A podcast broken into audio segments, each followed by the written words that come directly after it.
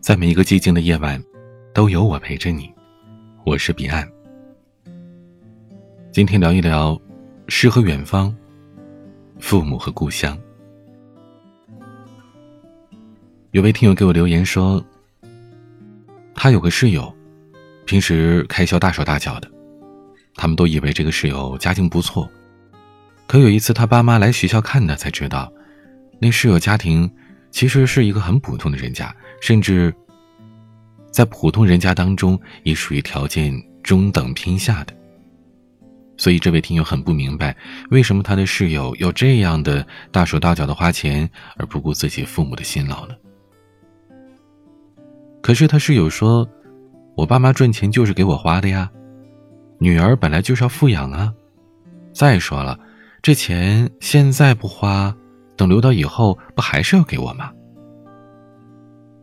所以这位听友觉得这件事情他气不过，想要和大家聊一聊。那咱们今天就来说一说这个话题。其实我相信啊，每一位听到这里的朋友，不管你在上学还是工作了，你身边一定有同事、同学或者是朋友，是和这位听友遇到的室友是一样的，活得青春无敌，过得光鲜亮丽，可是看不见自己背后默默供养着自己的父母。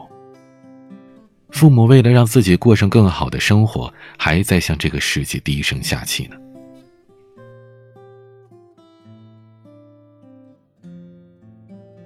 我同事他有个表弟，花钱大手大脚，去国外玩，吃哈密瓜，合人民币三十块钱一小片。当时呢，明明他们身上是背着矿泉水的，可是这个表弟呀。宁可花一百元现金吃上三小片的哈密瓜，也不肯喝那个水，就说为了解渴。而且还说平时这样花钱习惯了，开心就好啊。这样的人呐，说实话，我们身边还是挺多的。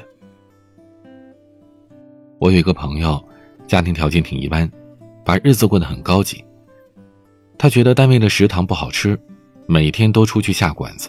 下午还一定要点杯奶茶，跟他出去逛街，他总是要挑那种人气很高的网红餐厅，而且是价格很贵的那种。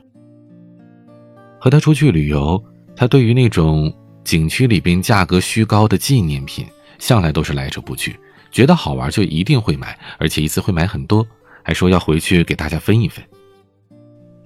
每一次我劝他，我说：“哎呀，你别花钱大手大脚的了，犯不上。”可是。他都是特别不服气的跟我说两句话。第一句是：“女孩子要富养。”第二句：“出来玩嘛，就一定要开心，别太在乎钱。”这倒显得说我劝他是我太抠门、太小气了。可是他的家境也就是很一般呢，他的工资一分钱都剩不下，还需要家里每个月向他进行贴补。而且他的家里就是普通的工薪家庭，他的祖辈父辈都是非常节俭的，把省下来的钱全都让他去挥霍了。当然了，也不是说现在年轻人都是这样。我之前有个实习生，是个男孩子，他从上大学之后到我们这边来实习这几年的时间里，他所有的开销都是问他父母要的，但是每一笔。都会问他父母打个欠条，偶尔出来旅行花的钱也是自己兼职打工赚来的。后来我听说他工作之后，把每个月的工资都会留出一部分钱来偿还之前欠下父母的债。其实我们说，孩子成年之后，从法律上来讲，父母已经没有抚养的义务了，压根儿不需要探讨什么穷养富养的话题。可现实的情况是。有不少人结了婚，还让爸妈背房贷呢。所以，如果你和我一样，出身于平凡的家庭，那你应该很清楚，爸妈挣来的每一分钱都不容易。当父母满头大汗的从事体力劳作，当父母在小格子间里心酸的从事着脑力劳动，你一顿大餐就把他们一两天甚至三四天的薪水吃掉了，你真的不会有一丝丝的愧疚吗？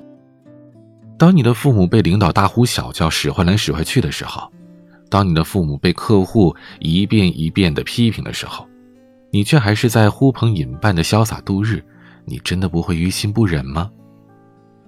当你穿着一身说得出口的名牌，一双鞋就要几千块的时候，你的父母却穿着十年甚至更久如一日的旧鞋旧衣，他们不懂你说的品牌，你还笑他们落伍了。当你觉得你的知识素养、事业都远远超过你的父母的时候，说你父母没见识的时候，你有没有想过，你的这一切，都是因为有你的父母。把你托举起来，你才有机会看到更高的地方，看到更广阔的世界。你是活得青春无敌了，你是活得光鲜亮丽了，可你有没有看到，在你的身后默默供养着你的父母呢？他们为了让你过上更好的生活，还在向这个世界低声下气。别只是在缺钱的时候想起你的父母。他们不是你的取款机。爸妈爱你们，爱的不容易。如果你在外地，给爸妈打个电话；如果你就在身边，常回家吃顿饭；如果和爸妈住在一起，回去的时候，多对他们微笑，多跟他们说声谢谢，多帮他们做点家务，别让他们寒了心。说到让父母寒心，有的时候也不能全怪孩子，父母的教育方式也很重要。很多父母说：“哎呀，我怎么养了你这么个白眼狼啊？”可其实，白眼狼都是父母自己养出来的。我记得我的姑姑有一次跟我讲，她说我的表弟啊，在七岁的时候。有一次呢，家里面吃饭，我姑姑就喊他说：“快来吃饭呀！”过了几分钟之后，我表弟到了饭桌上，看了一眼之后，就问我姑说：“哎，妈，我的饭呢？”而且是那种特别不爽的表情。我姑姑说，她当时心里边就一惊，因为她觉得表弟的那个表情就好像是在责问他：“你怎么不帮我盛好饭啊？你应该帮我盛好饭的。”可是我表弟那时候已经七岁了，他明明可以自己盛饭呀，为什么要觉得爸妈替他盛饭是理所应当的呢？后来我的姑姑反思了许久，她找到了原因。虽然她一直警告自己不能替孩子做太多，让孩子学会为自己负责，但是，仍然和我们很多的中国家长一样，不知不觉的替孩子就做了多了点以前姑姑就一直替孩子盛饭。以至于她觉得这事儿本来就是自己爸妈应该做的，所以他不但不感激爸妈一直以来为他做的这些事儿，反而是因为某一顿饭没有帮他盛，就觉得不满了。是呀，在我表弟的认知里，这就是他爸妈应该做的，他怎么会感激呢？而这种助长了自己的孩子受之无愧感，就是让他们觉得别人欠了他东西。或者认为别人必须给他特殊待遇，而有这种倾向的人，认为其他人应该给他想要的事儿，别人给了是应该的，别人不给那就是万万不应该。这种受之无愧感强烈的人，可能就会变成白眼狼。我看到很多的父母不知不觉都在培养着白眼狼，他们替孩子做的太多，上学放学。帮着孩子背书包，孩子心安理得的空着手走，在家里衣来伸手饭来张口，不用做家务，只要搞好学习。可问题是，很多孩子学习没搞好啊。他们的物质享受被过分的满足，很多小学生就有了自己的平板电脑、笔记本电脑和手机，这些都是在助长孩子受之无愧感。今天他认为你就应该帮他背书包，给他买手机。明天他就觉得你得为他找工作、买房子、买车子都是理所应当、天经地义的。如果某一天你满足不了孩子的欲望，给不了他想要的，他就会心生怨恨了。所以，教导一个孩子学会负责、懂得感恩，真的太重要了。一个懂得感恩的孩子，他会感激别人替他所做的，珍惜他得到的，觉得拥有眼前的一切是既快乐又幸福的。做父母的要谨记，如果你不想让孩子变成白眼狼，那就千万别替他做太多，不要助长孩子的受之无愧感，要去教导孩子懂得感恩。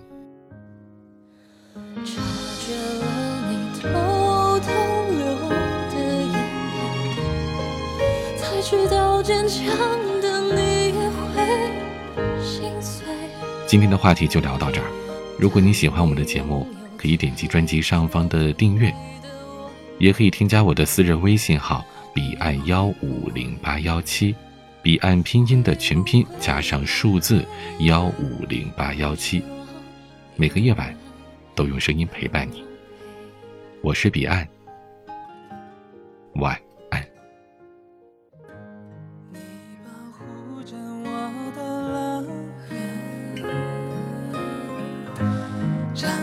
双臂为我挡风雪我总记得你那些为我骄傲的瞬间察觉了你做后落的眼泪才知道坚强。